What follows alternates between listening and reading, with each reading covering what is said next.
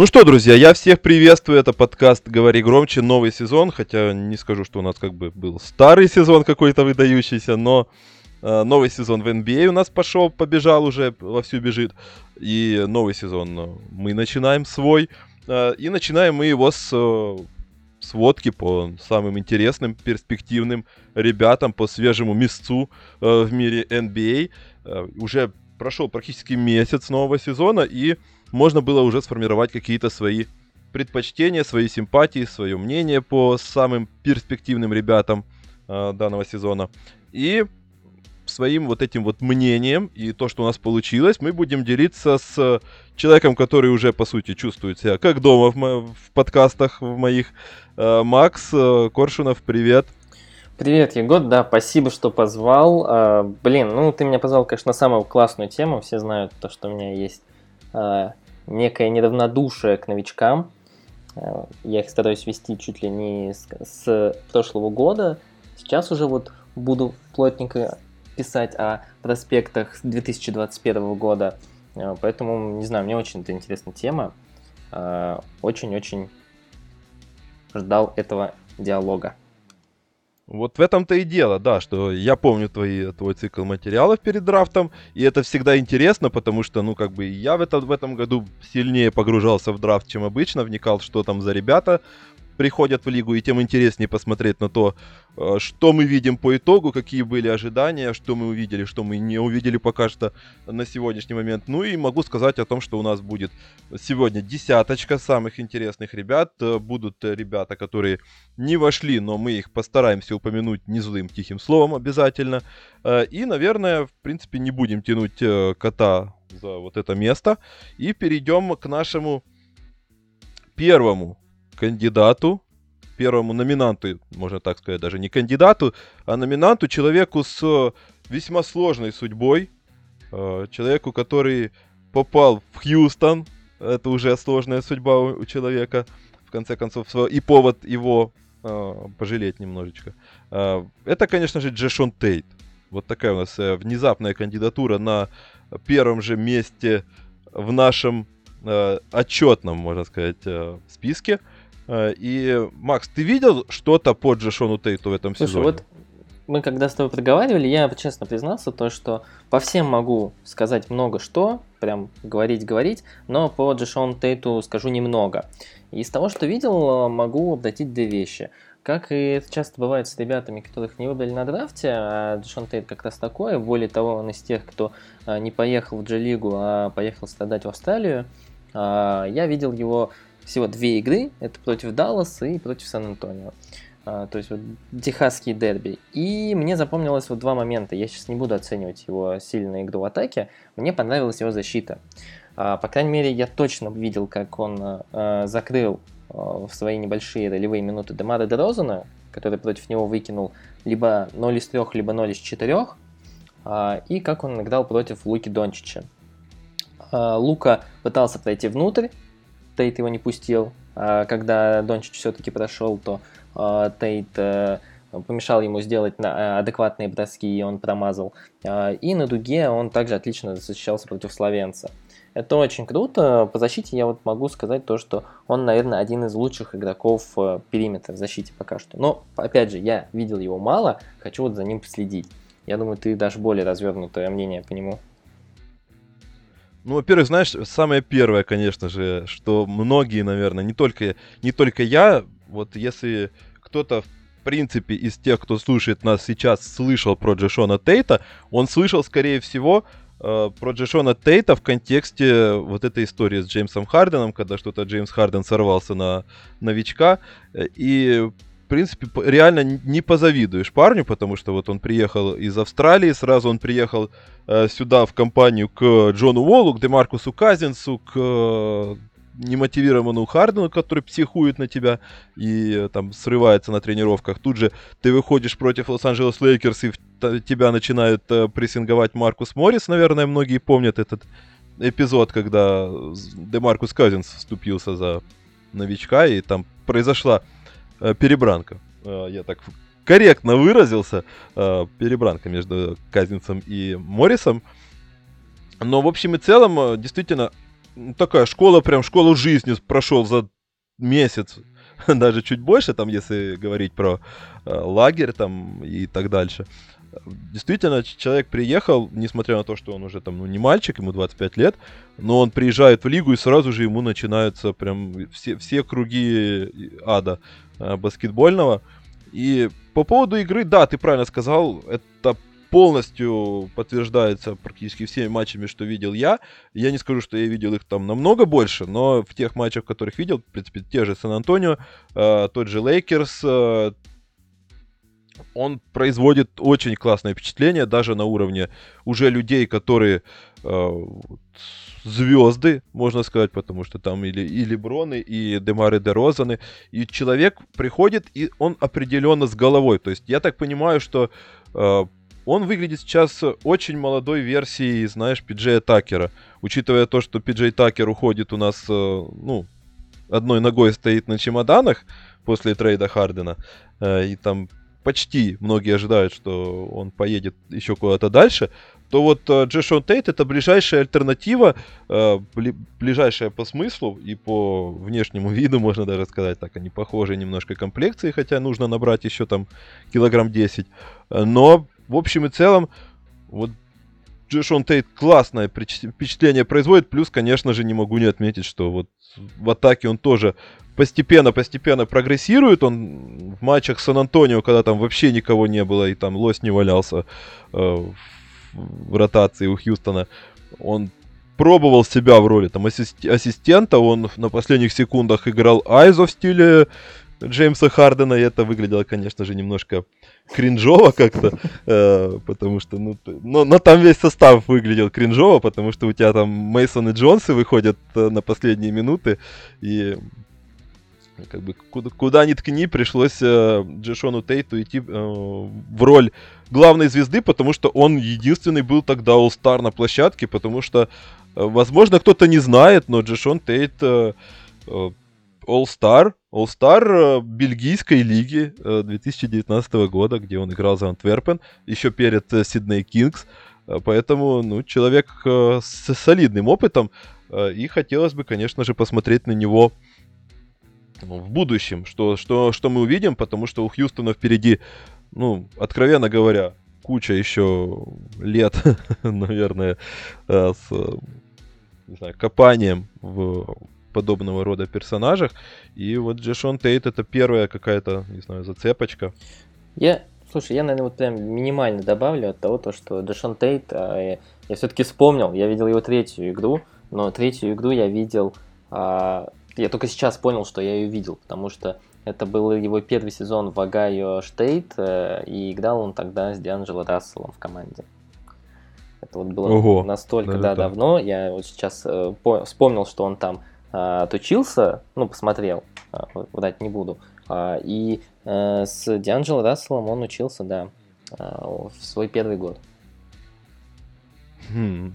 Вот, вот, вот, кстати, об этом я даже и не знал, что они коллеги по, можно так сказать, однокурсники по университету. Но, тем не менее, да, прикольно. Ну, в общем и целом, да, классный парень. Э, хотелось бы за ним дальше посмотреть, что, что из него выйдет, потому что, ну, я не буду скрывать своей любви и особой симпатии ко всем возрастным новичкам, даже если это 25-летний человек, э, все равно они приходят, и они уже что-то умеют, у них хотя бы голова есть, и я, мне хотя бы интересно за ними смотреть, потому что там есть ребята, которых привозят там в 19 лет, э, не хочу там выражаться не, не там типа с пальмы снимают, но вот реально ты даже не видишь смысла за ними следить, э, потому что не понимаешь, э, к концу сезона он будет, э, не знаю, в Химках или, или на All-Star. Поэтому вот за такими ребятами интересно следить. Кто-то из них обязательно выстреливает, вроде Джешона Тейта, и как минимум вызывает симпатию. И да, ну и вдвойне приятно, когда эти ребята еще и хаслят так, как Тейт. А, опять же, вот из того, что я видел, он очень круто старается бороться за каждый мяч. А, это, я не могу сказать, что этот навык можно как-то цифровать, но он как минимум поможет ему остаться в линге с его данными по защите, он может стать э, классным ролевым игроком. Я не уверен в его потенциале Такера, я в нем вижу больше, знаешь, а, там Краудера на минималках, или, может быть, Темара Кэрролла, вот, вот, вот этих ребят, которые могут классно бросать из-за дуги и защищаться. Ну, то есть стандартный френди исполнитель. Ну да, ну возможно, да, я согласен, что просто контекст Хьюстона немножко располагает к тому, что чтобы увидеть его скорее там, в каких-то непривычных ролях. Но в общем и целом, да, согласен, как минимум сейчас он выполняет именно такую роль. Выполняет ее достаточно неплохо. Там есть проблемы по броску, но это адаптация, это, в принципе, нормальный процесс. А, вот такой у нас э, Джешон Тейт на девятом месте.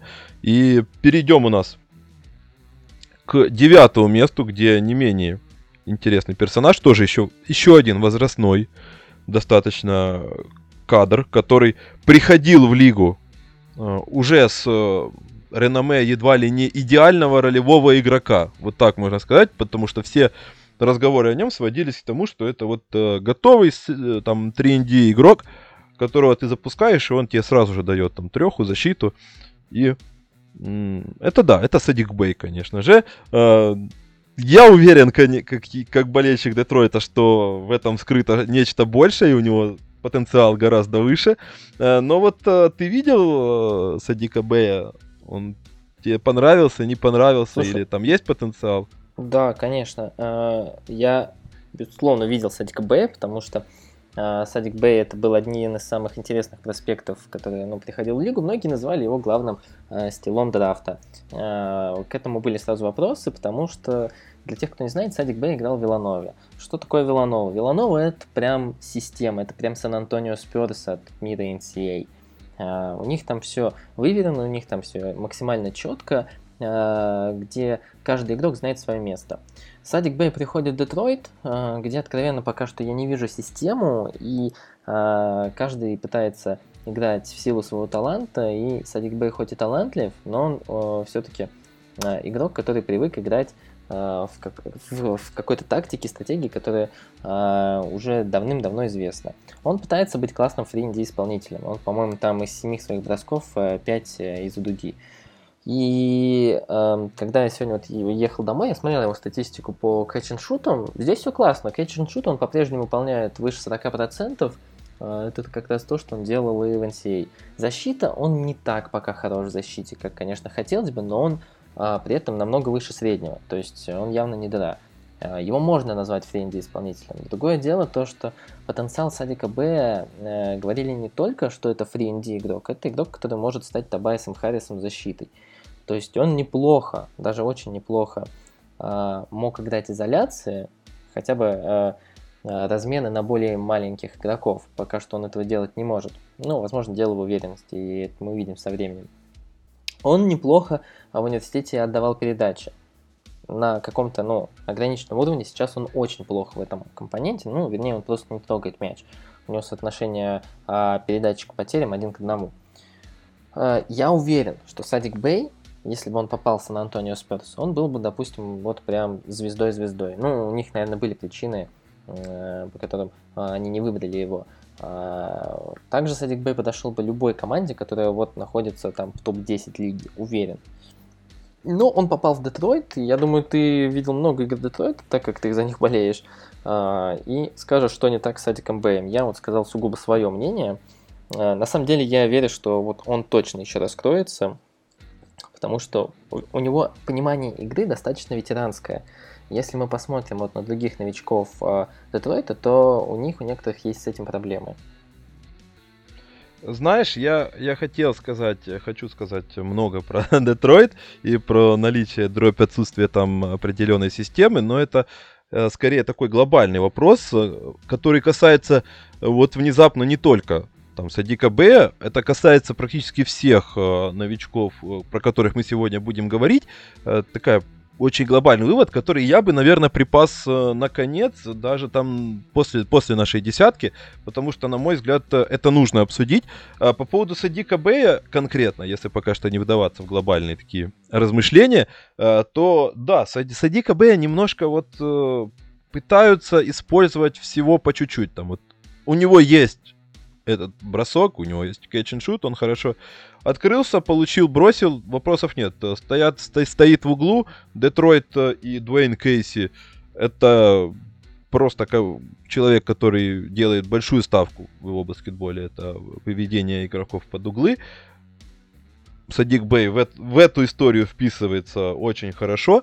И, в принципе, с этим все нормально, но, как ты сказал правильно, э, у него есть гораздо больше потенциал для того, чтобы быть чем-то большим. Пока что его в этом не используют, хотя там есть, были моменты, когда там его пытались загружать в посте, пытались давать ему возможность как-то самому решать какие-то определенные владения, но пока что Детройт, в принципе, находится в состоянии, когда они только э, щупают практически все. То есть э, все, все возможные комбинации э, всех возможных игроков. Возможно, там у тебя есть... Там Джош Джексон хорошо стартовал, потом Михайлюк был вообще не в зуб ногой, просто труп. Э, в последних матчах Михайлюк немножко поднабрал, и, соответственно, он начал получать больше владений немножко, получать немножко больше времени игрового, и немножко начина, начинает подседать в последних э, матчах тот же Бэй. Хотя, в общем и целом, по сезону к нему вопросов, наверное, не так много. Вот э, хотя бы за его достойную как ты правильно сказал, там не выдающуюся пока что защиту, но достойную защиту и, и вот э, в целом соответствие, соответствие с э, стандартом там 3ND игрока, можно его впихнуть на это девятое место. Он наиграл э, на это место. И у меня к нему там вопросов просто минимум. Э, если говорить о а, вот у меня тут дальше, дальше больше вопросов, слушай, а, потому что это не моя кандидатура Ой, была. Да, дальше а... готов... Давай я объявлю, что да. Да, давай, давай, я, я оставляю это, эту возможность тебе, потому что вот твой, твой протекторат. Да, я просто хочу сказать то, что я этого человека пытался даже на шестое место сначала а, вставить, но потом, ладно, мы как-то договорились, что на восьмое я говорю о Пейтоне Притчарде. А, человеки, которые ставят под сомнение необходимость держать в составе Кембу Уокера, и я сейчас на полном серьезе. А, немного оф топа а, Кембо Уокер в прошлом плей-офф показал полностью свою несостоятельность, и не, как звездный игрок он показал то, что вот на поздних стадиях плей-офф он, к сожалению, не играбелен. Почему не играбелен? Потому что человек уже который прошел свой пик, э, банально не может защищаться даже хоть на среднем уровне, не может обходить заслоны. Не потому, что он ленивый, а потому, что он маленький, неуклюжий и не умеет этого делать. Неуклюжий именно в защите, конечно. А, Пейтон Причард, э, пока... да и в принципе Кембо Уэггер как таковой даже в атаке сейчас уже Бостон Селтикс э, не особо необходим. Пейтон Причард. Человек 4 года отыграл в Орегоне. Когда он приходил на драфт, все говорили о двух вещах. То, что он опытный разыгрывающий, о трех. То, что он опытный разыгрывающий, то, что у него молниеносный первый шаг. Ну, это правда так, у него один из лучших первых шагов на драфте. А, и то, что э, этот человек э, идеально играет пик Насчет идеальности игры пик ну, конечно, все-таки преувеличили, но он действительно э, отличный буллхендлер. Буллхендлер, который может играть именно ту роль, даже в старте Бостон Celtics, которая им нужна. А, при этом э, Пейтон Притчет, э, несмотря на свои габариты, а он там совсем небольшого роста, там, даже на сантиметр ниже меня, по-моему, 185 сантиметров, а, он отлично защищается, он отлично борется. Это тот самый игрок, как мы говорили про Джошона Тейта, который пришел, отучился 4 года в университете, у него отличное понимание игры, потому что он, ну, правда, знает и как защищаться, он и умеет защищаться, а как всем известно, защита это желание плюс умение. А, ну и атака. Он не боится брать на себя 9-метровые трехочковые, а, он отлично бросает из дуги, то есть выше 40% а, на трех попытках за игру, это очень круто. Опять же, у меня прям вот действительно сейчас огромные вопросы к тому, зачем Кемба Уокер нужен Бостон Селтикс, учитывая то, что быть первым-вторым ball handler ом может быть э, вполне как и Маркус Смарт, так и Пейтон Причард. Они оба могут разыгрывать неплохо мяч. Очень сильно добавил в этом компоненте и Джейсон Тейтум, и Джейлен Браун. А, Кемба Уокер пока что вроде не потерял всю свою ценность.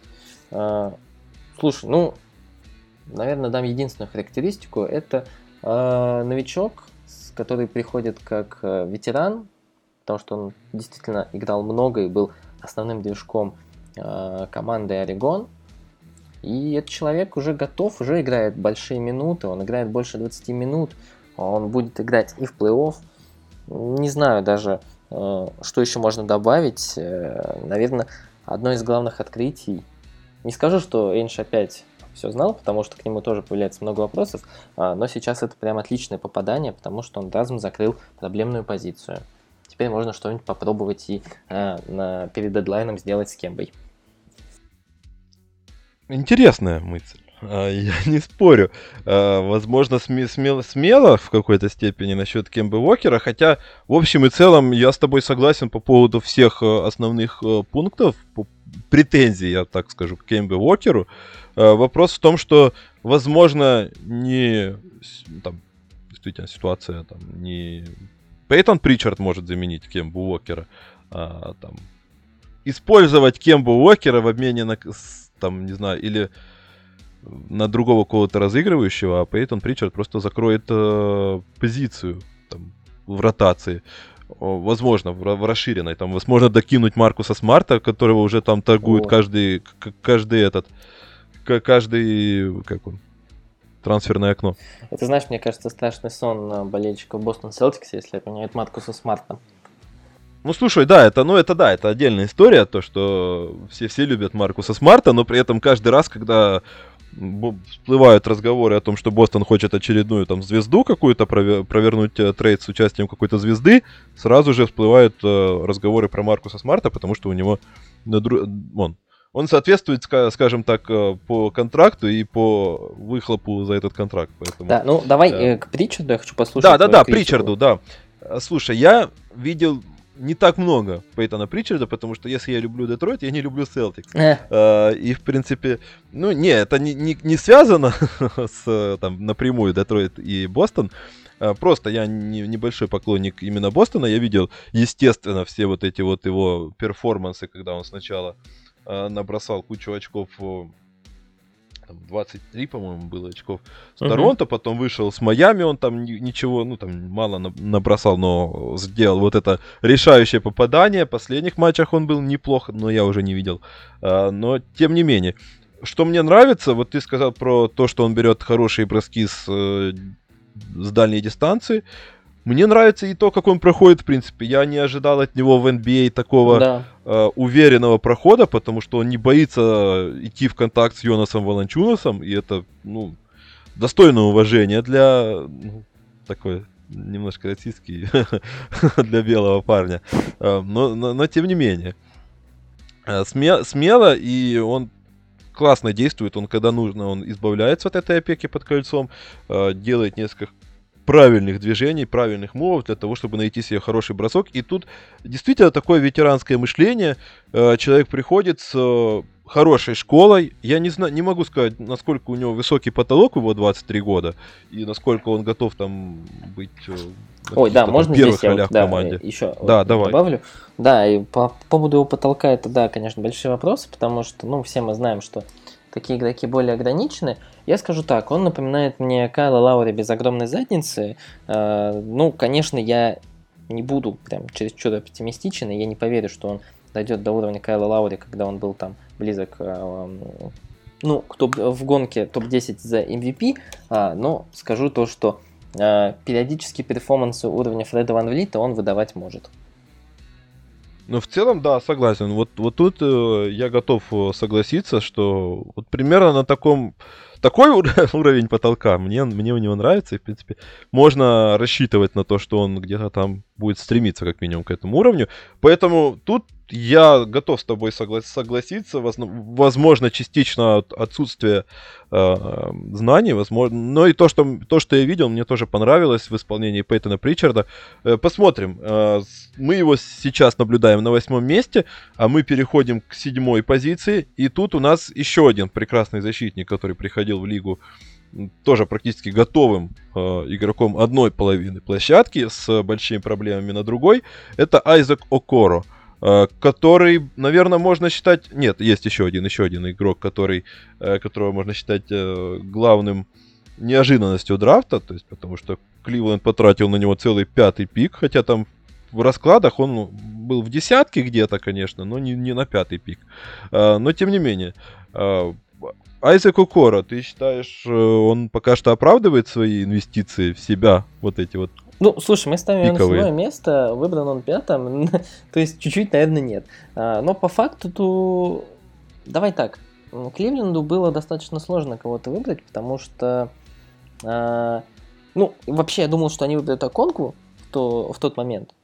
Ну, наверное, у них были какие-то причины, честно, но а, Акор им очень понравился на просмотре, и по факту он подходит под э, их дыру в позиции. А, они могли, конечно, опуститься на драфте, но это уже достаточно сложно, можно упустить своего игрока. То есть они не хотели никого а, в свой дуэт гардов а, еще добавлять из защитников. А защитников там действительно было много. Исходя из этого, наверное, да, он оправдывает, потому что никто от него не рассчитывал большой роли в атаке. Там, к, счастью, у Кливленда есть э, кем атаковать в атаке. У них есть э, ну, хороший дуэт атакующий, Dynamic Duo. Поэтому... Сексленд.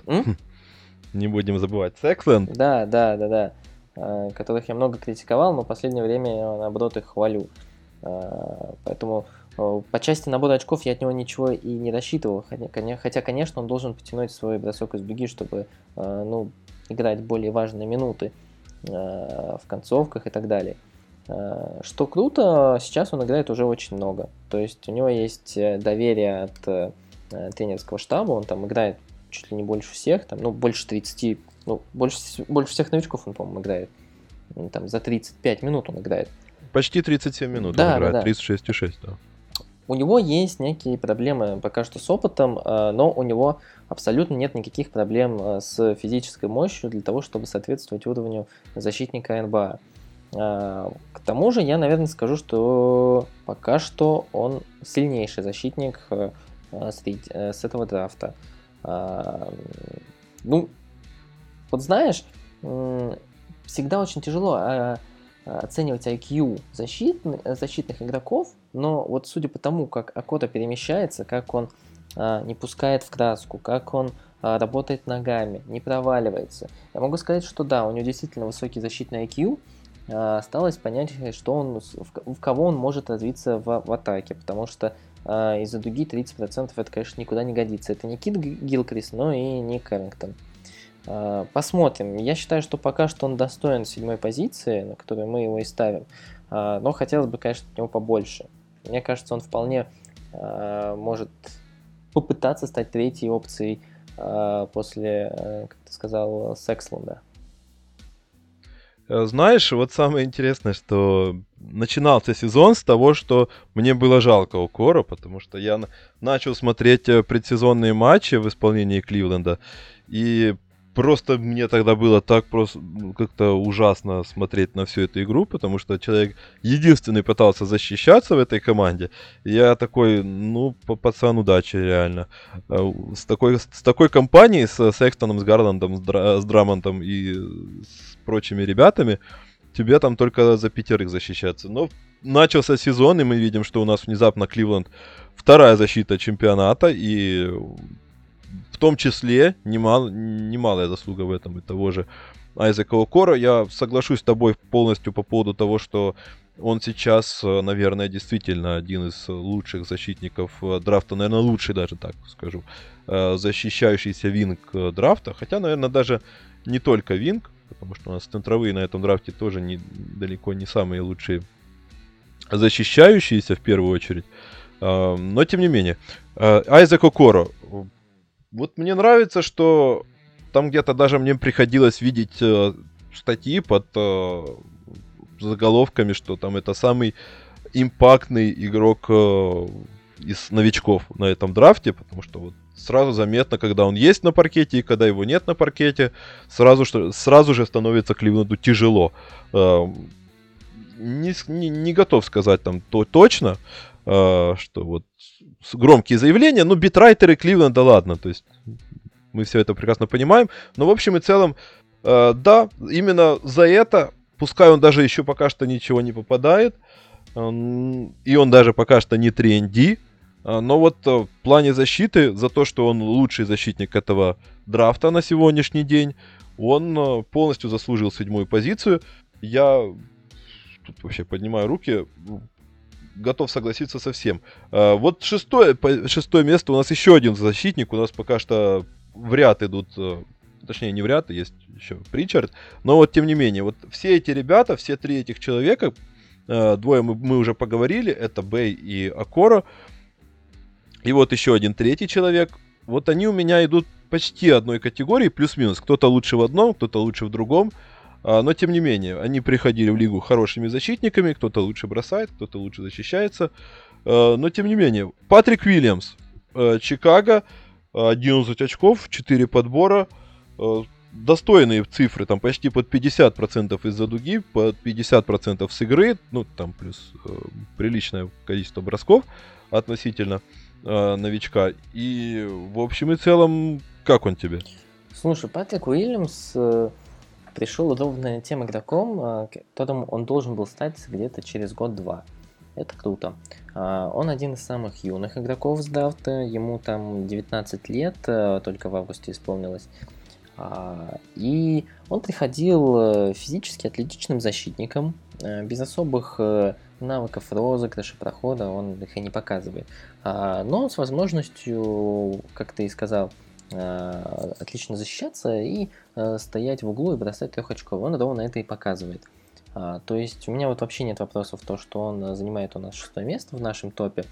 А, пока что он полностью соответствует своей роли, которую от него просят.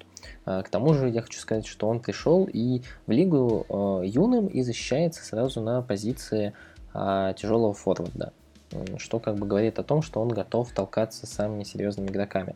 А, я предположу, что он станет одним из лучших защитников а, потенциально через 3-4 года в лиге. А, у меня вопрос другой. А, я не совсем вижу в нем потенциал звезды.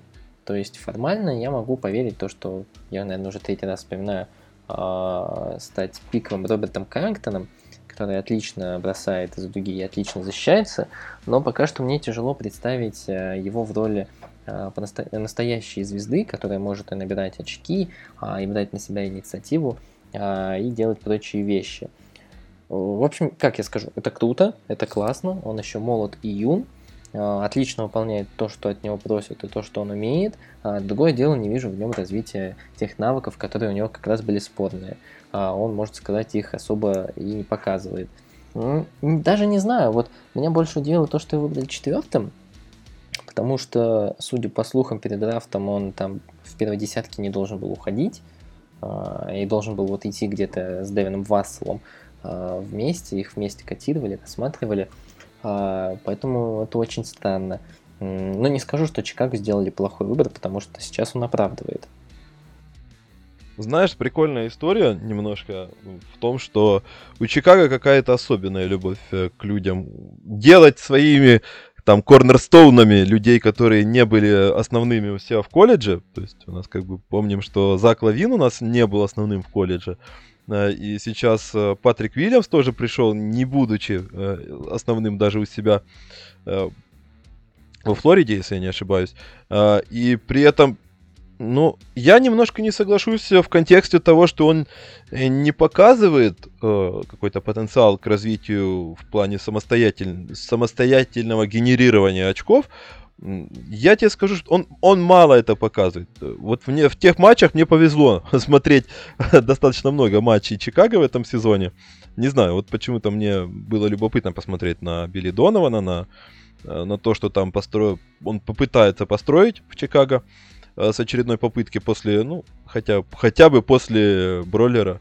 Хотелось бы увидеть что-то там, прогресс какой-то. Ну и смотри, э, что по поводу Уильямса периодически он меня удивляет, потому что я от него никогда не жду э, каких-то, вот, как ты правильно сказал, индивидуальных действий, но изредка он показывает весьма неплохой там попытку дриблинга, он э, создает периодически себе моменты, он выходит там какие-то, находит свои средние броски, например, с сведения, и это уже неплохо, я такой, ну, блин, классно, слушай, ну, продолжать так делать чаще, э, почему бы и нет. Э, я, я готов на это смотреть.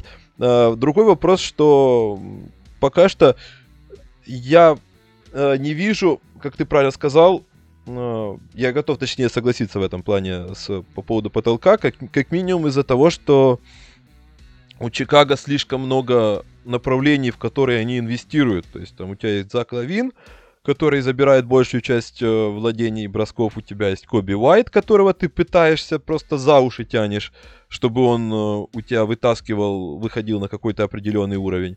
У тебя есть Лаури Маркан, который получал травму. И вот я, кстати, видел в основном вот эти матчи без Марканена, который будем откровенны, пока что мне кажется, что так даже интереснее без него было. А, но, тем, но это другой Эх, вопрос. Ну, ну ладно, а, да, да, да. Тут я просто у меня есть какая-то вот скрытая любовь к этому э, финскому парню. Э, хочется, чтобы он сбежал оттуда и наконец-то показал то, что он главный белый семифутер э, этой ли... главный белый бросающий да. семифутер с отклонением. Давай сделаем вот такую э, пометку, и то подумают, что я на Йокича намекаю. Uh, да, ну я, я тоже его люблю, просто я говорю о том, что вот сейчас конкретно в этой ситуации. Uh, поэтому Патрику Уильямсу просто мало э, владения отдается вот в такие вот, собственно, использования, но пока что за счет защиты он много страхует сзади, он много отрабатывает в защите, и мне пока что это очень нравится в контексте того, что он похуже немножко, возможно, чем у Коро, но за счет того, что он дает чуть-чуть побольше в атаке, он у нас уходит на шестое место, и я считаю, что это нормально. Э, и у нас э, вот так вот открывается пятерочка, и пятерочка у нас э, открывается с, ну как, тоже с, с первого номера драфта. Даже не буду, наверное, держать интригу, даже не, придумал, как к этому подвести, потому что, э, ну это очевидно. Э, Энтони Эдвардс у нас на пятом месте. Э, Макс, мочи просто есть у тебя чем, чем его мочить? Слушай, да хотелось его мочить в первой, наверное, игры 5. Сейчас, наверное, а, буду больше как-то банально говорить. Энтони Эдвардс тупой. А, ну, тут даже не знаю, что еще сказать, потому что а, при всем огромном таланте Энтони Эдвардс, который у него, безусловно, есть, и он периодически показывает вспышки этого таланта, он умудряется быть игроком, который абсолютно не вникает периодически в игровые ситуации, принимает решения, достаточно эгоистичные. А, один вот из главных таких примеров, э, это вот была игра Сан-Антонио Сперс, э, в, которая ушла в овертайм, а, когда в концовке матча Энтони Эдвардс получил мяч против Дамара Дерозана. На площадке был еще Пэтти Милс, и это, по сути, один из двух лучших разменов. Либо Пэтти Милс, э, либо как раз Дамар Дерозан. А, и Миннесота проигрывал 3 очка, и вместо того, чтобы бросить трехочковый, Эдвардс пошел в проход под кольцо, куда его Дрозен пустил, потому что даже Дрозен умней. А, соответственно, в конце Эдвардс понял, э, что сделал ошибку, и просто выкинул мяч на неудобную передачу, и Сан-Антонио перехватили пас. А Эдвардс даже за последние 5 секунд и не свалил, хотя стоял от игрока, просто разочарованно вскинул руки. Эдвардс выбирает плохие броски. Кроме того, что он, ладно, пусть он выбирает плохие броски, там есть куча ребят, которые его все вот сравнивали и с Владипой, и с Брэдли Биллом, а, и с Дуэйном Вейдом, которые тоже не боги шот селекшена и никогда ими не были, а, но они их попадали. А у Эдвардса же какой-то прям прям особая любовь к броскам, которые точно не залетят. У него ужасные проценты. Э, кроме того, Энтони абсолютно не демонстрирует той защиты, которую может демонстрировать. Вот тут я могу ссылаться только на лень и нежелание, потому что э, у него блестящие атлетические данные. Он очень атлетичен, он хорошо перемещается. Э, некоторые скауты говорили о его минусе то, что у него низкая латеральная скорость, я не соглашусь, он просто ее редко показывает. Э, но когда, как не сейчас, доказывать то, что ты можешь защищаться – и вот очень странно, потому что, ну, игру Миннесота, в принципе, смотреть, э, это не самое большое удовольствие. А, мне никогда не нравился Дианджело Рассел, но когда на площадке появляется Энтони Эдвардс, он выглядит настолько инородным телом. Вот я прям честно, я не могу представить Эдвардса суперзвездой. Хотя я и говорил то, что в нем огромный талант, и вот от этого я не отказываюсь. А, сейчас мне очень э, сложно представить то, что именно в Миннесоте из него сделают умного игрока. Игрока, который сможет стать лидером команды. Он выглядит весьма самовлюбленно и весьма отчужденно. Э, к тому же, изначально в университете он а, должен был стать а, не только отличным скорером, который похож на Дуэйна Уэйда физическим профилем, но и а, периодически разыгрывать мяч, как тот же Ладипа. У него ужасно это получается. Я даже... У меня главный вопрос в том, то, что он, наверное, не старается. Мы его и на пятое место поместили, наверное, просто потому что, ну, 12,5 очков – это больше всех, по-моему, среди всех новичков. Поэтому ниже как-то его просто не получится поместить. В общем, вопросов много, конечно, пока что только 12 игр, но а, видеть от Энтони Эдвардса настолько безалаберную игру как-то пока что разочаровывает. Наверное, даже для меня главное разочарование с этого драфта пока что.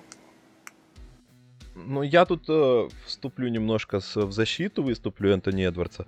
По тем матчам, которые я видел, там, с тем же Портлендом, э, с Сан-Антонио немножко. Э, вот не, не там, где он затупил, а во втором матче. Э, не знаю, у меня какое-то впечатление, что он все-таки пытается что-то делать, э, но вот ты правильно сказал, он тупой. Это не секрет, наверное, тут даже без, без предубеждений конкретно к игроку, это факт. Вопрос в том, что сразу же видно, когда ему просто пошагово выстраивают комбинацию, и он может ее отыграть. Он достаточно неплохо. Ему там э, э сразу видно, что там у него есть набор комбинаций, которые э, Сондерс видно, что ему построил там через там э, хендофы, через э, там драйв кики его. Э, вопросы в том, что как только у него нет этих комбинаций, ему надо что-то решать самому, там сразу начинается вот эта беда.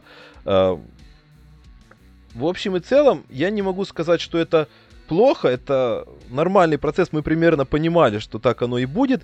А в контексте будущего его и суперзвездного будущего я хотел бы сказать, что э, почему-то, вот, э, сколько сравнивали его со, со совершенно разными ребятами, вот в последнее время э, у меня почему-то еще учитывая то, где он сейчас играет, у меня возникла одно простое э, ассоциация, это Зак Лавин, который когда-то приходил э, в Миннесоту тоже человеком, который первые года три был тупым данкером, ну, так, в понимании общественности, который может только получить мяч и бежать в кольцо. Я, э, я... Но Зак Лавин... Угу. Да, да. Да, давай. Я хотел, да, в небольшую полемику вступить, то, что все-таки Зак Лавин отличал э, один компонент, почему-то, который все игнорировали – его называли кексиком в Чикаго, когда он там конфликтовал с э, худшим тренером в истории а, баскетбола а, Болином. А, то, что, несмотря ни на что, Зак Лавин хаслит. Он действительно старается, он тренируется, он пытается стать лучше всегда и везде. Да. Только он... Я вот про это... Угу. Как раз к этому вел, да. Э, понимаешь, я вот, я вот к этому вел, что они в похожих в общем и целом я имел в виду, что э, у них похожие вводные данные, у них сумасшедший просто атлетизм, сумасшедшая физуха, а, они могут взлетать с одного шага и долбить через все живое. Вопрос в том, что э, и тот, и другой никогда не были, и, и Зак Лавин даже сейчас по итогу сколько там, шести лет в лиге, или с пяти, или шести уже, ну не суть важно даже, он все равно не великий интеллектуал, но он в том-то и дело, что он пахал, в нем огромное количество заложено, я не знаю от, откуда, но вот э, пахать он любит, он просто он э, от сезона к сезону он запирается, вот все, все эти знаменитые истории про то, что он каждое лето закрывается у себя на базе, устраивает там Перл Харбор, и в новый сезон учит, учит комбинации, он э, э, работает, э, задрачивает свои броски и так дальше. Вот э, вопрос в том, будет ли это делать Эдвардс в контексте насколько велико его желание. Да, вот это, вот это главный вопрос. Пока что я э, снисходительно готов э, относиться к тому, что он там затупил, попал в Шактинфул, наверное, с, этим, э, с этой историей в Сан-Антонио. Он еще затупит, я уверен, не раз, но я готов ему это прощать. Вопрос в том, как он сам будет к этому относиться и что он будет с этим делать. Будет ли он впахивать, э, зубрить и э, работать над собой так, как это делал Зак Лавин, чтобы вытаскивать себя на какой-то другой уровень, без э, вот этого врожденного какого-то понимания баскетбола. Э, либо вот он останется на том уровне, который у него есть, которого хватит, наверное, для того, чтобы быть ну, ярким баскетболистом. Я даже не могу сказать, как это в контексте звездного статуса. Я, наверное, даже еще чуть-чуть добавлю то, что при этом есть еще один фактор, мне кажется, ну, не то что очевидный, он, может быть, для кого-то не очевидный, но лично мне так кажется, что Энтони Эдвард все-таки талантливее за Лавина изначально. А, Нет, ну да, да. Ну да, вот. У него, в отличие от Лавины, есть э, как бы навыки хорошего защитника. Просто почему-то он их не включает. Но я видел много игр э, Джорджи, где он действительно включался, когда это нужно. Я надеюсь, надеюсь, что кто-то э, поможет Эдвардсу раскрыться. Сейчас, ну, могу судить то, что ему не хватает э, и ветеранов в Миннесоте, потому что там главные игроки все-таки это э, Таунс, э, Рассел, которые, ну, сами еще дети, которые ни, ничего и нигде не выигрывали. Рубио я не беру в счет, это, ну, не тот человек. А, тренер тоже. Вот. Э, я надеюсь, то, что Эдвардсу либо, не знаю, либо меняют, либо поменяется тренер. Но очень хотелось бы раскрыть э, этого игрока. Я вот э, для интереса тоже залазил сегодня в статистику его пулапов, а пулапы он бросает часто, ну, броски сведения, грубо говоря. А он их сбивает с процентом э, 15. Э, то есть, ну, вы сами понимаете, то, что сейчас пока что... Э, вот, кстати, очень хорошо, что они идут с Уильямсом друг за другом у нас. Уильямс – человек, который делает вот то, что умеет, и как ты говоришь, вот как ты сам обратил, чуть-чуть больше пытается делать, чем умеет. Редко. А, но в основном 90% он делает то, что вот он отлично умеет. И они по статистике, по очкам, примерно находятся на одном уровне. А Эдвардс пытается делать то, что не умеет, и у него это не получается. И пока что вот мы наблюдаем такую ситуацию.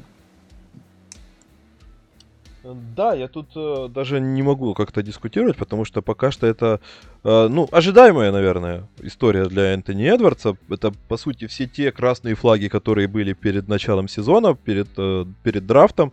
И пока что мы натыкаемся на вот все эти же подводные камни.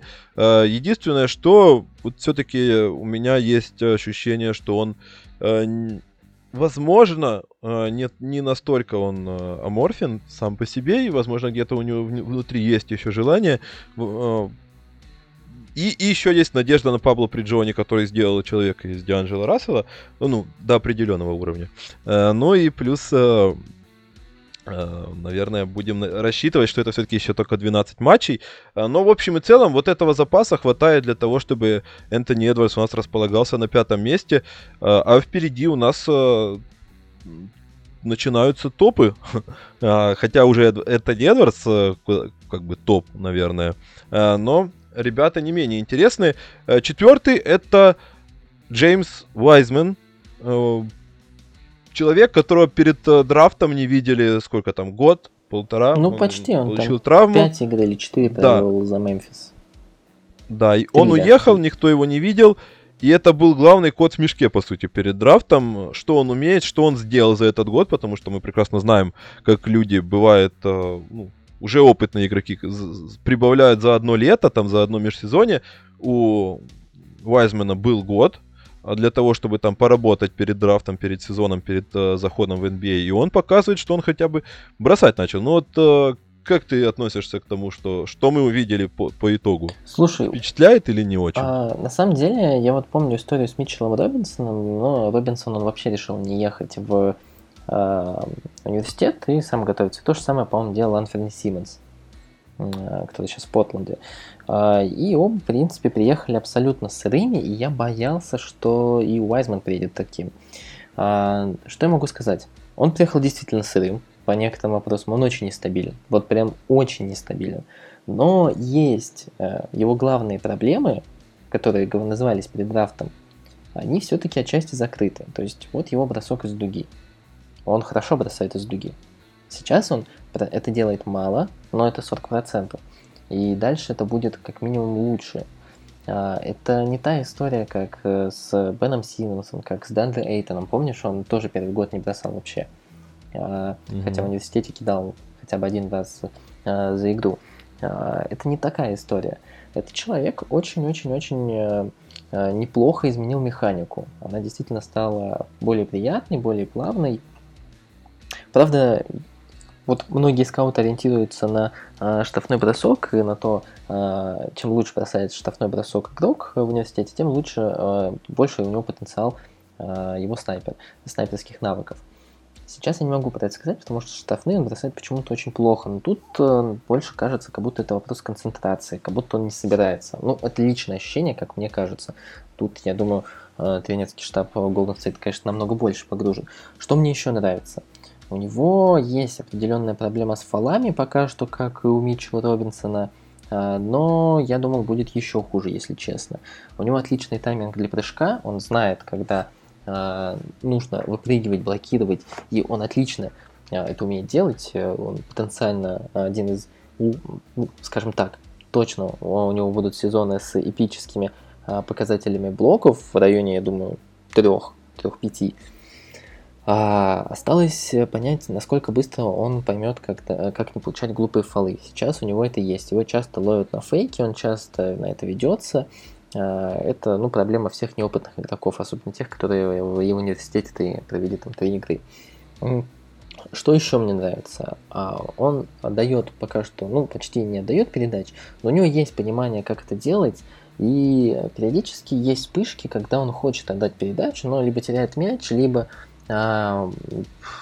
решает отдать пас, а, но как минимум он, я не говорю, что он станет Бэмом Адебаю, но у него есть вспышки, когда он действительно видит неплохо площадку.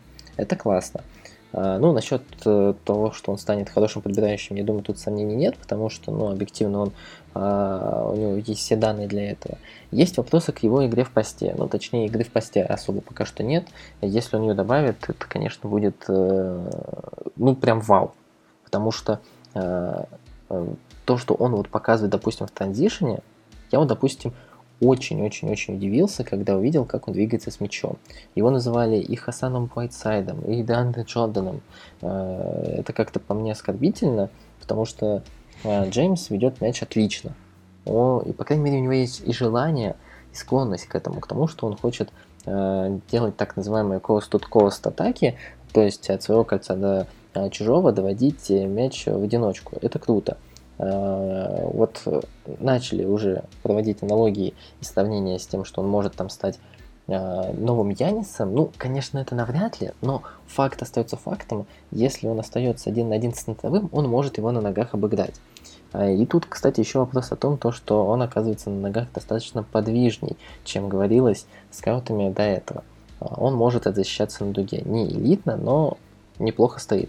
Короче, я скажу так, резюмируя. Уайзман – это человек, наверное, пока что для меня с самым большим потенциалом среди всех новичков, но его нужно очень аккуратно подводить, очень аккуратно, потому что пробелов пока что еще много, а, и Golden State вроде еще хочет пошуметь, а Уайзману нужно именно время и обучение а, для того, чтобы вот стать именно опытным игроком и избежать этих ошибок новичков.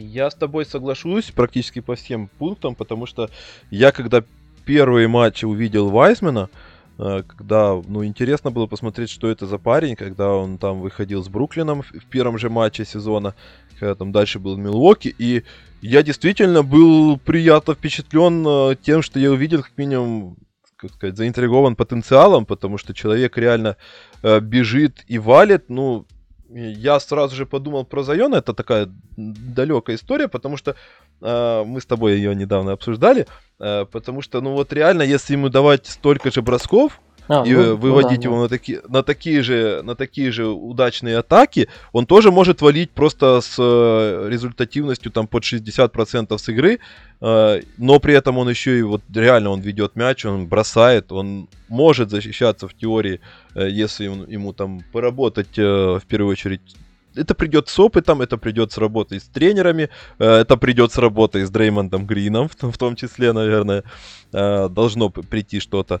Э, вопрос в том, что да, действительно, пока что он, он показал нам очень много, сразу же выложил эм, карт по поводу перспектив, что вот мы заходили с очень заниженными ожиданиями за то, что это там вот Хасан Вайцайт в лучшем случае, но он показал сразу, что я вот умею бросать, я вот умею вести, я вот умею бежать, я вот умею э, даже периодически пасовать. Все это пока что вот э, на зачаточных уровнях. Э, ну как даже я, наверное, не скажу зачаточный, кое-где и уже вполне серьезный, но не звездный, скажем так. Э, но вот работать и работать там э, есть определенно с чем. И действительно очень классный парень. Не вижу вот вообще, что еще добавить по этому человеку. Если, если у тебя есть еще что-то к нему накинуть, да, слушай, наверное, я его сейчас назову самым интригующим единорогом для меня, потому что э, вот у нас есть Йокич, пасующий центр, у нас есть Эмбит, который вот э, некий рудимент э, э, для лиги, потому что, ну, играет в посте в основном. Э, есть Таунс, который там эволюционировал до степбеков трех, на трехочковой дуге. Что получится у Вайзмана, я пока вообще не могу представить, потому что он хочет э, бросать из дуги, он хочет проходить в краску. Поэтому он вроде бы имеет потенциал шикарного защитника. Круто, не знаю, очень интересно, классно. Да, согласен. Вот именно вот все, э, все, что можно сказать про Вайзмана, вот, действительно интригующий потенциал по всем параметрам. И это пока что четвертое место, потому что, ну, действительно, ему пока что не хватает какой-то своей роли в Golden State, и его подводят очень-очень аккуратненько. Э, пока что дают только показать немножечко там оберточку вот этого потенциала, э, но не показывают всего. Э, и поэтому у нас на четвертом месте, а на третьем месте Ой, это у нас... Да-да-да, на четвертом месте. На третьем у нас... Э, да, у нас на третьем месте, да, извините, друзья, э, что-то у нас у меня подзависла голова немножко. Э, после представления себе потенциала Джеймса Вайсмена сломалась у меня думалка от такого, такого экстаза. А на третьем месте у нас Тайриз Макси, человек, который должен сказать спасибо коронавирусу, ковиду, который Э, позволил ему, открыл, можно сказать, ему путь э, прямую ротацию Филадельфии, и он действительно пока что оправдывает шансы, но на самом деле, вот э, как ты считаешь, он сейчас, на сегодняшний момент, человек, который пользуется внезапно свалившимся количеством доверия, как сказать, юсейджа, либо же он действительно по делу скажем так, получает свои броски, владения, атаки и так дальше. Слушай, я тебе честно скажу, мне не нравится Тарас Макси. Прям ну, я не могу сказать. Он здесь попал в топ-3 только из-за ковида, из-за того, что взял на себя много, большое количество бросков. То, что он с ними справился, ну как справился? Он, ну, справился хорошо, наверное, для новичка. Для новичка, который там э, проводит чуть больше 10 игр э, в карьере, провел.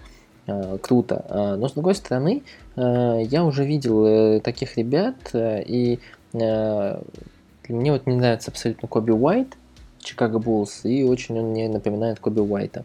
Я перед драфтом писал то, что Тарас Макси самый, наверное, классный набор скиллов для того, чтобы завершать в проходах, лейапов. Круто, да, тут я, как бы, можно сказать, угадал, и Макси это подтвердил, это классно. Но, опять же, вот те же слова, что мы говорили про Эдвардс, только ну, а, в уменьшенном значении. Он тоже страдает плохим шот-селекшеном, он тоже зачастую передерживает мяч, но меньше, меньше, намного меньше. Я не могу назвать его качественным буллхендлером, потому что разыгрывать мяч он откровенно а, не умеет. А, опять же, айза игрока, с которой у него может вырасти, это, конечно, интересно, но а, мне кажется, там даже потенциал, возможно, чуть пониже, чем у Тайлера Хира. А, то есть, смотри, если бы не было вот той игры, когда он набрал 39 очков, я не думаю, что он бы был бы у нас в топ-6, топ-7. А, про защиту, ну, говорить пока что тоже мало можно что, потому что там он защищается откровенно а, не очень хорошо. А, но он в университете защищался весьма своеобразно, поэтому тут от него и больших ожиданий не было. Главное пока какие вопросы к нему. То, что он играет на позиции защитника, но его тяжело представить именно разыгрывающим, пусть и вторым на площадке, либо там э, со скамейки, э, то, что он получит какие-то большие минуты и именно под розыгрыш. А, и его бросок из дуги, который весьма хромает. Тут вот у него и, насколько я помню, в университете к нему были вопросы именно по этим пунктам, потому что в университете у него, по-моему, меньше 30% было. То есть ничего нового, он в принципе подтверждает все свои скаутские отчеты. Отлично завершает в проходах, плохо бросает из дуги, а, защищается ниже среднего.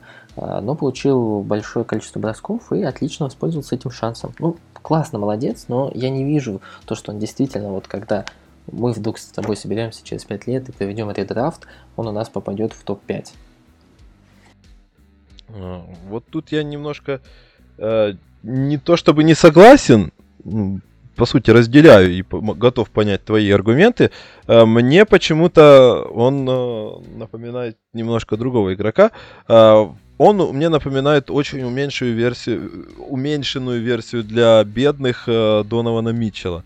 Потому что как минимум визуально оно мне немножко почему-то напоминает некоторыми движениями, некоторыми своими моментами, когда он выходит на вот эти свои средние, э, и когда он проходит под кольцо, кстати, тоже. Э, я не совсем согласен с его шот, э, с плохим э, шот-селекшеном, потому что он э, как раз хорошо знает свои сильные стороны, у него плохой бросок, и он ничего не сделал с этим в NBA в плане броска из-за дуги, но он хорошо знает, что у него есть хороший midrange, и он выходит на этот midrange, он целенаправленно лезет туда, у него там 50% с игры, и ну, около того, там 48% с игры, он умеет находить вот эти броски со средней, и пока что, э, знаешь, я немножко... Э, тоже это, кстати, вопрос там для последнего пункта у нас э, к, к той же теме, про которую я хотел поговорить. Э, я не готов его за это винить. В будущем, возможно, это еще нужно будет доработать, но у него будет время, я так думаю, надеюсь, э, что это время у него еще будет. Э, пока что он едет именно на своих сильных сторонах, то, что он чуть-чуть э, там потеряется в защите, я согласен тоже, но вопрос в том, что сейчас у Филадельфии такая история, когда очень сложно построить нормально функционирующую защиту, потому что у тебя постоянно кто-то вылетает, постоянно э, необходим... меняются задачи даже для вингов, где-то ты должен страховать. Э, кстати, в некоторых моментах вот Тайрис Макси, он не всегда успевает, но вот он старательный. Вот мне это нравится, он он не боится, он в каждом моменте, он лезет страховать, он э, бежит, э, бежит под кольцо, пытается подставиться, пытается законтестить бросок. Э, ну, в тех матчах, которых я видел. Э, не всегда он при этом понимает, что когда это надо делать, а когда не надо, э, но, но пытается. Поэтому, э, не знаю, возможно, действительно ему помогло вот эта вот беда с ковидом в Филадельфии и с внезапно открывшимся, открывшейся опцией на несколько лишних бросочков, которые он пока что ну, пытается оправдывать. В общем и целом, я если он продолжит, конечно, с таким же усердием работать, мне кажется, у него есть какой-то потенциал. Не знаю, насколько там вот, как ты сказал, э, если мы соберем драфт э, через 5 э, лет, вот попытаемся редрафт сделать, может быть, действительно в топ-5 он не попадет, но мне кажется, что место ему в лиге будет хорошее достаточно. пускай там и не топовое. Ну, давай так, я не поверю, что он станет хуже Джордана Кларксона. Джордан Кларксон это, наверное, не так плохо. Поэтому, ну, определенное место он, конечно, найдет. Ну, Джордан Кларксон, ты что, это легенда, это человек, он в Юте сейчас наваливает 18 очков за игру. Ну, когда больше некому, э, то Джордан Кларксон выходит на арену. Ну, окей. Да, я согласен, ладно, это Джордан Кларксон, это тема для отдельного подкаста, наверное, да, как-нибудь да. мы обязательно запишем только про него, про, про Дженнер, про а, про все, про все эти истории. Реально про него можно много рассказывать. Почему-то внезапно. А, но мы перейдем э, ко второму месту. У нас э, осталась, наверное, главная интрига, потому что два э, этих человека, два игрока, два новичка, они сейчас практически во всех рейтингах, они идут рядом, они идут главными кандидатами на награду пока что на сегодняшний момент. И на второе место мы ставим а, буквально, у нас а, такой фотофиниш а, получился. А, Тайрис Халибертон у нас на втором месте. 12 очков, 3 подбора, 5 ассистов. Прекрасная реализация с игры. Великолепный парень. Ну вот, наверное, я тебе дам больше возможности рассказать. Я знаю, ты поклонник его таланта. Да, слушай, ну Тайрис Халибертон это вот, наверное, один из моих любимейших игроков еще до драфта. А, очень люблю Халибертон, правда, еще хвалил его а, ну, в прошлом году, еще когда в школе записывали о проспектах. Очень-очень-очень прям вот ждал его появления. К сожалению, он появился в Сакраменто, которых я э, два года до этим наблюдал за Фоксом, который мне тоже безумно нравится. Я думал, все, вот в этом году не буду смотреть Сакраменто, и Сакраменто выбрали Халибертона. Ну, ладно уж. Э, слушай, ну, Тайрис себя оправдывает. Э, у меня, ну, я его буду и критиковать, я скажу так, ну, он объективно на втором месте для меня, это, ну, как бы не обсуждается. Я очень хочу, чтобы э, он еще и прибавил у него для этого есть ресурсы. Кто такой Халибертон? Халибертон это по мне лучший разыгрывающий драфта. А, потому что он, э, в отличие от других кандидатов на эту роль, а, может разыгрывать аккуратно, может видеть и скрытые передачи. А, при этом Халибертон это разыгрывающий, который, я напоминаю, ростом почти 2 метра, 196 сантиметров. Он отлично использует длину своих рук и шикарно защищается. Он уже делает больше одной, э, одной, одного перехвата э, в защите за игру, что очень круто, учитывая, что в Сакраменто мало кто защищается. Э, были большие вопросы к его броску. Каким-то образом он бросает из дуги больше 50%, хотя его механика это, ну, правда, очень, ну, достаточно нелепо, и я все равно склонен считать то, что он ее будет менять по ходу карьеры, потому что у него низко локоть в джампере, он почти не прыгает в прыжке, э, почти не прыгает при э, броске, э, но каким-то образом он сейчас набирает больше 50 очков. Халибертон это вот самый точно ветеранский игрок, который приходил в лигу за последние, наверное, лет 10. Я более чем уверен, то, что этот человек на пике будет иметь статистику в районе, там, знаешь, 20 очков, 12 э, передач и где-то 7 э, подборов, причем и защищаться, и э, быть, скажем так, одним из главных фло-генералов в лиге. То есть вот он заменит для меня, у него есть некие, некие качества Криса Пола, он действительно хочет руководить командой, хочет делать своих партнеров лучше, и он действительно их делает. Не знаю, Халибертон это один из умнейших игроков. Мы вот а, всегда все обсуждали, я думаю, всегда все хотели бы а, то, что вот Малькольм Брогдон пришел бы в лигу таким не спустя 4 года в университете, он же 4, по-моему, отучился. Да, вот. Да. А, а пришел бы спустя там 1-2 года, как это сделал Халибертон. Халибертону 20 лет, у него интеллект и IQ, возможно, выше, чем у Брогдона, он отлично понимает игру. При этом там талант действительно еще не реализованный. Там есть куда расти, ему нужно набрать еще массу. Он уже неплохо атлетически и физически, но он худоват. Ему еще стоит набрать. Он набрал уже в межсезонье, но еще можно, есть куда расти. Не знаю, я очень надеюсь, то, что Халибертон здесь давно и надолго. Я читал вот твой недавний, а, а, недавнюю твою, твою запись про то, что Халибертон, а, ну, тоже ты его хвалил, а, то, что они с Фоксом классно сочетаются. У меня вот поэтому есть некие вопросы, потому что оба все-таки, ну, любят доминировать на мяче.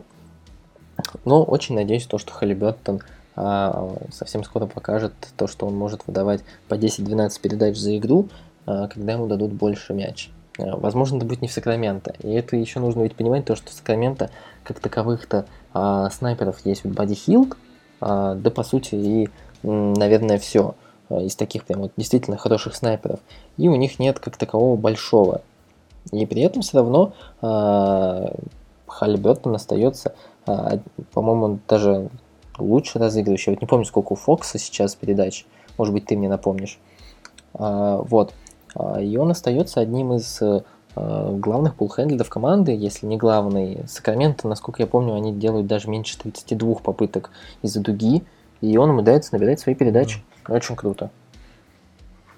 Да, у Фокса немножечко буквально больше передач за игру, там а, 5, ну, 3, вот, да. 5,8. Я согласен, я говорю скорее о том, что в текущей ситуации это вряд ли э, такая уж большая проблема совместить э, Халибертона и Фокса. То, что в перспективе, наверное, им нужно разойтись куда-то в дальние, в разные углы, это возможно, да. Э, я по поводу Халибертона, да, ты уже сказал, я про это писал, про, про вот эти свои ощущения и сравнения с Малкольмом Бройденом. Э, я просто очень ценю во всех э, новичках, да и не только в новичках, э, во многих игроках NBA. Это такой, наверное, недо как сказать, недооцененный, недооцененный скилл, потому что его редко можно оценить каким-то э, конкретным показателем статистическим. Это вот э, реально умение не делать херни на площадке. То есть вот лишней хре- хрени, он просто вот баскетболист, который не делает ничего лишнего. Вот Брогдон приходил в лигу вот таким баскетболистом, и сейчас он примерно такой же баскетболист. И Халли Бертон пришел в лигу точно так же, только моложе, и при этом он уже разыгрывающий. Брогдон приходил, ну, скорее вторым да, номером, да, да. и он по ходу уже учился, э, учился быть разыгрывающим. Э, сейчас у Халибертона гораздо лучше стартовая точка. Хотя, мне кажется, все-таки вот, может быть, я не уверен, что там он 12 будет отдавать за игру. Э, но вот, например, э, как сейчас у Брогдона космическая статистика, когда у него вроде бы 7 э, там, с половиной ассистов, но у него при этом меньше там полутора потерь, полутора потерь за игру, и это просто космос. Это лучше, чем 10 э, ассистов у Симмонса на 6, на 6 потерь, при всем уважении. Поэтому вот я скорее склонен что увидеть от Халибертона что-то вот туда, в этом направлении. Может быть, их не, их не будет так много, но это будет гораздо более высокий уровень качества. На сегодняшний момент, э, да, вот он под, в, остальном я соглашусь с тобой, он немножко добавил весе, там 5 килограмм, если я не ошибаюсь, ага. Э, по официальным данным из тех, что я видел. Ну и, конечно, уже это выглядит э, солидно, помогает, как минимум в некоторых моментах. Ну и, конечно, нужно еще на, над этим работать, но пока что парень э, действительно классный, и я хотел бы, наверное, все-таки его в Детройте увидеть. Почему Детройт взял Хей Хейса? Э, ну да ладно, это моя отдельная головная боль. Э, в общем, Халибертон за то, что он не делает вообще ничего лишнего и делает только концентрированный просто э, поток пользы, от него на, на паркете. Но вот последние парочка неудачных игр, наверное, немножко пошатнули его позиции, поэтому он уверенно, скажем так, упал на второе место. Э, так бы, может быть, он чуть больше э, навязал борьбы Ламелу, конечно же, Болу, потому что, ну, очевидно, что это не, э, не знаю, на первом месте у нас не Оконгву, э, а все-таки э, методом исключения это Ламело Бол, э, человек, который был самым противоречивым персонажем на драфте, потому что все были, э, ну как сказать, либо он выстрелит, э, выстрелит, либо он э, провалится, наверное. Так э, расходились мнения о Ламело Боли, его либо, либо считали там, симпатизировали, либо вот вообще не переваривали. Э, ты вот как сейчас относишься к тому, что Ламело делает на паркете? А, слушай, ну, я критиковал Ламело Бола, но я и говорил то, что он один из самых гениальных разыгрывающих, которых я видел вот э, в точку прихода в лигу. А, я вот назвал преднамеренно Хальбертона лучшим разыгрывающим лиги а, драфта. Почему? Сейчас вот я хочу сказать быстренько почему. А, потому что он, в отличие от Ламела Бола, вот как ты сказал, не делает херни на площадке. Он умеет давать скрытые передачи, но он предпочитает играть более просто и более надежно. У Ламела был такого нет. Он прям вот акробат, он прям э, Харлем э, выдает шоу. Это круто, это круто, потому что он остается при этом и эффективным. У меня, конечно, есть большие вопросы, что он ну, мало играет стандартных комбинаций, как вот там dive and kick.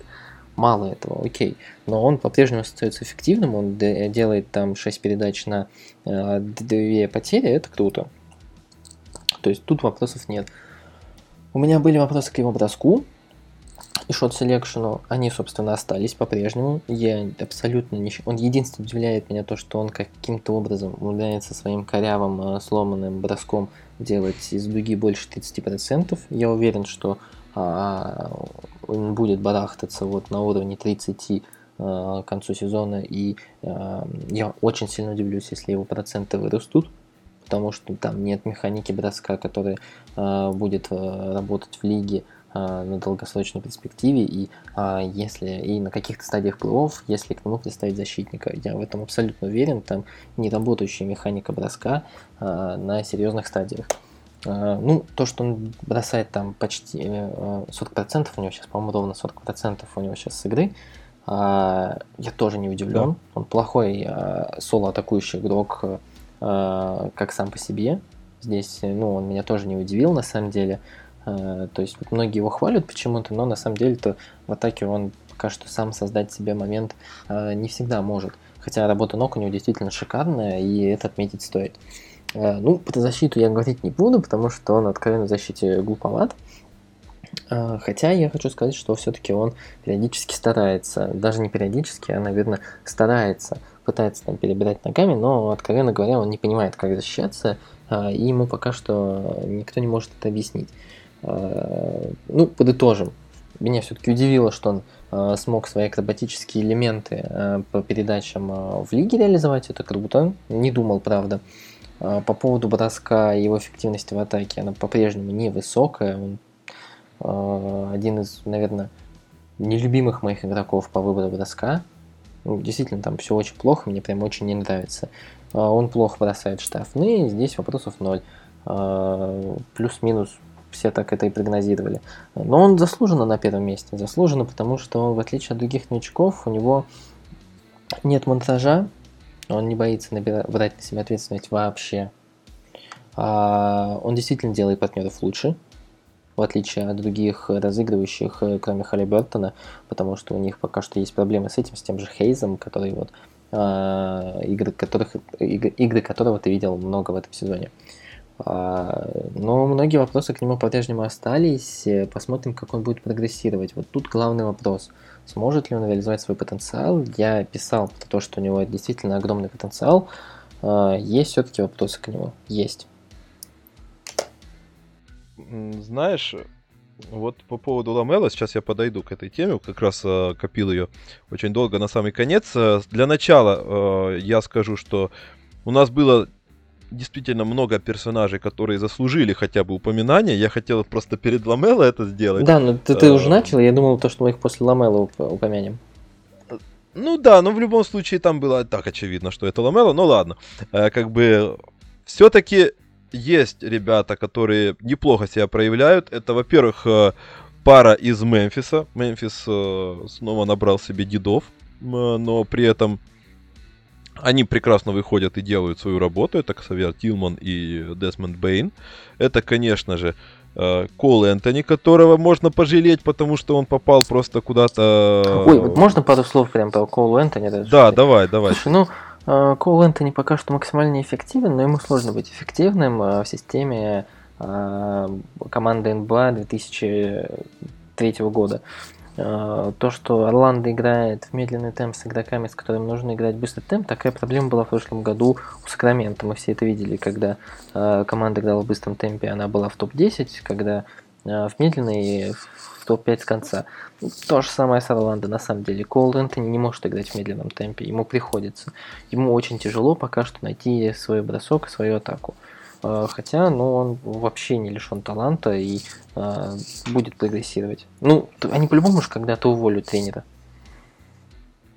Ну, я сомневаюсь, потому что это Клиффорд, но, но да, я согласен, э, потому что э, пока что действительно Кол Энтони не, позаведу, не позавидуешь и по поводу стилистики, и по поводу того, что там э, фактически приходится на каких-то уровнях собирать практически уборщиков вокруг, и там помощи очень мало. Вопрос дальше у нас Эммануэль Квикли, который хорошо накатывает в последнее время э, в Нью-Йорке и вносит существенный импакт со скамейки. Естественно, Precious Ачува, такой... Э, Такая мини-копия э, Бэма Адебая. Э, я вот... Ну да, Бэма Адебая, да. Вот прям тоже да. одно предложение, я вот все думал, Чуву кем буду делать, потому что он вроде бы игрок в теле тяжелого форварда, играющий в университете легкого форварда, при этом с навыками центрового. Вроде бы решили сделать из него центрового. Посмотрим. Хотелось бы, чтобы он нашел бросок, потому что вот ты представь э, бэккорт, э, фронткорт а, из э, Адебаю и Чува, если Чува начнет досать. Не, ну это должно действительно быть очень весело. Ну, круто, я имею в виду. С точки зрения защиты, с точки да, зрения да. мобильности. Вот интересно было посмотреть, хотя, конечно, еще ему действительно пахать и пахать. А, Дэнни Авди, угу. все-таки он пока что э, эффективен, потому что он один из немногих, кстати, новичков, которые плюсовые у нас в этом сезоне, по этому сезону. Даже в, даже в Вашингтоне, как ни странно.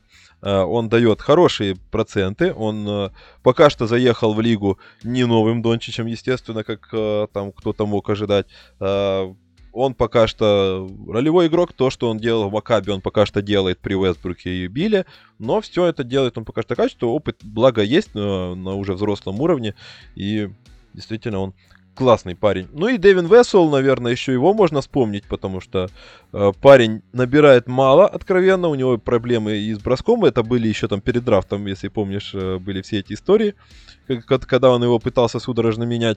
Э, он пока что ничего не попадает, но при этом, конечно же, ничего не отнять, то, за что его брали, это защита, это его длинные руки, это его понимание игры. Ну, ладно Тут, уж. Э... э да, да, да, извини, что опять тебя перебиваю, не могу Не-не-не, да, давай. не могу уж не сказать, ну, что ж ты не сказала про Эзай Стюарта. Я понимаю, что там всего 4-4 очка, зато 5, больше 5 подборов. Слушай, не, ну вот... Да, да, да, я, кстати, хотел Ну да, я прям минутку про Эзай Стюарта вообще ничего не умеет показать, вообще ничего не получается, но зато как борется, как старается. Очень круто. А, это вот его там уже сравнивали с Родманом, насколько я помню. А, действительно, старания много. Айза Стюарт, я напомню, человек, который, по-моему, даже в рейтинге школьников шел а, в топ-3, по-моему, даже вторым а, в свое время. Но, к сожалению, он тоже вот этот демент, он любит толкаться задницей в краске, и такое никому не нужно, но очень сильно старается, очень напористый. Прям, надеюсь, из него что-то вырастет в Детройте. Буду за ним наблюдать персонально.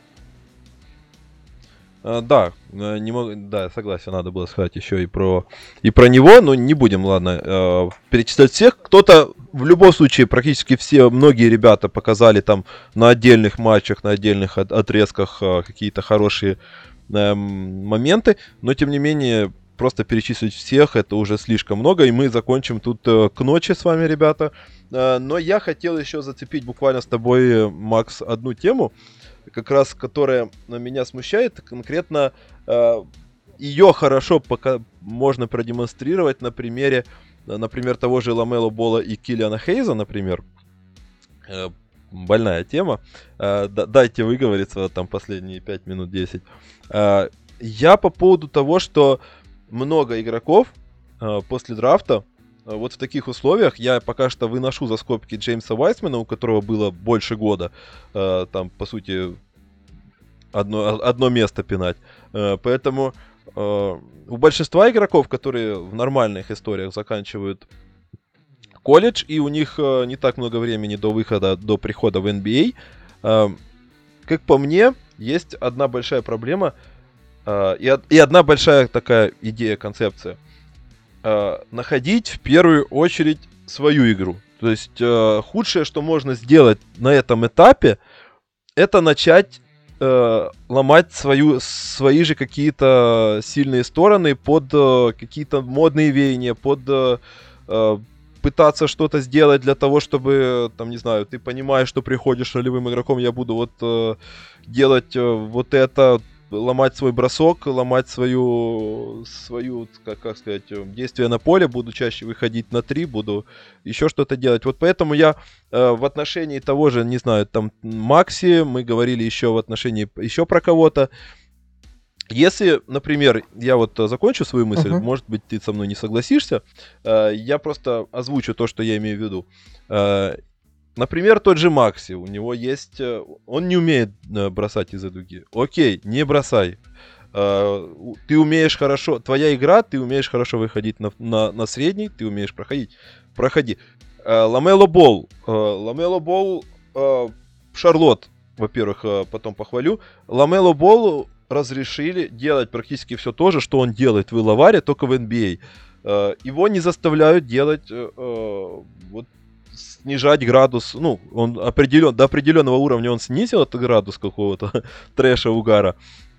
Э, но, тем не менее, его цирковые трюки, ты уже сам сказал, они проходят, и ему позволяют это делать в лиге. Э, а вот Киллиан Хейс это вот антипример. Во-первых, это проблема Детройта и Шарлот, которые э, вот в данном случае являются антиподами. Потому что Шарлот полностью вот отдали Ламелу Болу. Самая популярная, вторая по популярности пятерка у них это ты даешь Ламелу Болу Терри Розира, который не играет с мячом, которому э, давай мяч, и он будет тебе пулять. И э, все, и ролевиков там с э, Хейвардом. И все, это вторая пятерка, это считай пятерка Ламела Бола. Делай, что хочешь. Во-первых, это претензия к Детройту, э, то, что они запихнули игрока, который во многом похож на Ламела Бола, игрока, который был неэффективен, но он с ранних просто пеленок играл первую опцию, в отличие вот там э, от Тео Малидона или Авдии, которые были э, ролевыми исполнителями в своих э, взрослых командах в Европе. Киллиан Хейс был точно таким же доминатой, э, доминантой на мяче, ему позволяли играть с мячом, ему позволяли быть низкоэффективным, ему позволяли делать какие-то свои штуки.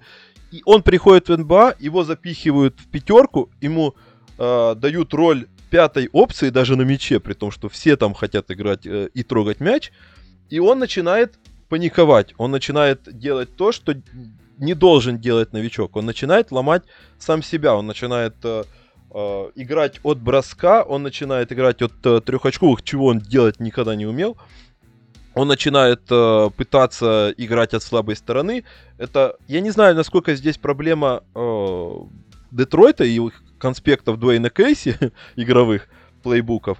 Но вот э, это э, та идея, которую я хотел высказать э, в контексте того, что у тебя всегда, если ты новичок, если ты там 20-летний э, новичок, я не говорю там про Дезмонда Бейна, который приходит готовым игроком, если ты 20-летний новичок, то ты приходишь в лигу и в первую очередь никогда не ориентируйся на то, чтобы э, вот э, следовать каким-то трендам и под, подгонять свою игру под какие-то законы. Сначала найди свою игру, потом у тебя Э, от этого фундамента ты будешь еще 4 года, с тобой будут работать люди, э, ты будешь это налаживать.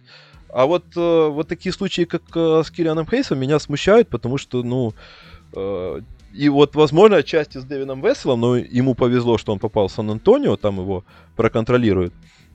Когда люди начинают паниковать и начинать как-то там себя...